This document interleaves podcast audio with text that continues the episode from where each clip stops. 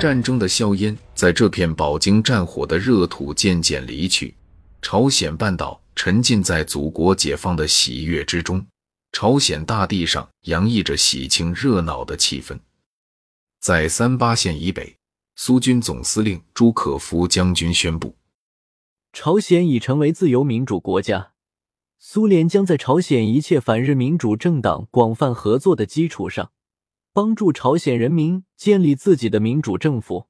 在三八线以南，美国占领军司令霍奇将军宣布。美军在朝鲜的政策为维持现状。美军进入南朝鲜后，立即解散该地区已经建立起来的人民委员会，复活日本帝国主义的殖民统治机构。一九四五年九月十九日，美国占领军在原日本总督的基础上成立南朝鲜军政府，把日本殖民统治的原有体制和行政机构原封不动地保留了下来。此时，无论是南方的还是北方的朝鲜民众，都掀起了民族主义运动，包括反托管运动在内，主张成立全半岛统一的朝鲜人自己的政权。美苏两国出于冷战需要，也同时放胆对自己势力范围内的反对派进行了清理。在北方，民族主义领袖曹婉植因反对托管而被苏军软禁。一九五零年被杀害。苏军在朝鲜平北龙岩浦镇压了右翼学生运动，在新义州镇压了反托管学生运动。在南方，一九四七年七月，左翼民主派吕运亨被暗杀，该派作为一支政治力量便不复存在了。朝鲜半岛的共产党各派在解放后一度联合重建。但在美国占领军和右翼势力打击下，活动空间越来越小。一九四六年五月八日，美占领当局以京阪社伪币事件为借口，取消南朝鲜共产党等左翼政党合法性。一九四七年，南朝鲜共产党主要领导人逃往北方，他在韩国影响也就消失了。由于两国不断培植自己的势力。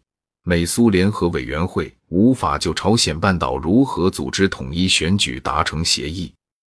美国指责苏联在北方镇压右翼党派和反对派，而苏联则指责美国在选举问题上弄虚作假。有鉴于此，一九四七年九月十七日，美国将朝鲜半岛问题提交联合国，主张联合国设立联合国朝鲜半岛问题临时委员会。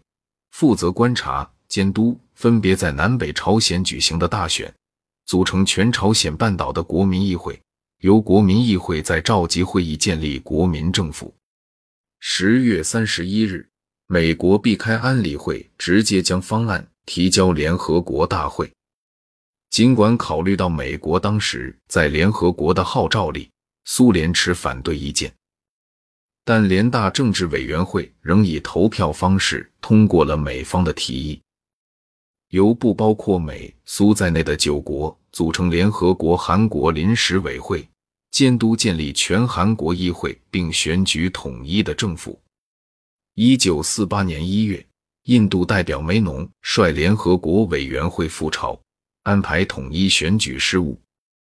苏联禁止在北朝鲜进行此种选举。不允许联合国人员入境，他们只得在汉城考察后返回。一九四八年二月二十六日，联大临时委员会通过决议，允许朝鲜人在尽可能到达的地方继续选举。一九四八年五月十日，在美国军警的严密戒备和监督下，南朝鲜举行了单独选举。据十日夜各投票点关闭后的统计。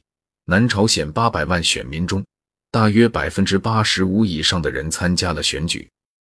选举的结果是，李承晚以略优的优势当上大韩民国首任总统。一九四八年八月和九月，朝鲜南北地区先后成立大韩民国和朝鲜民主主义人民共和国。朝鲜半岛国土和民族分裂。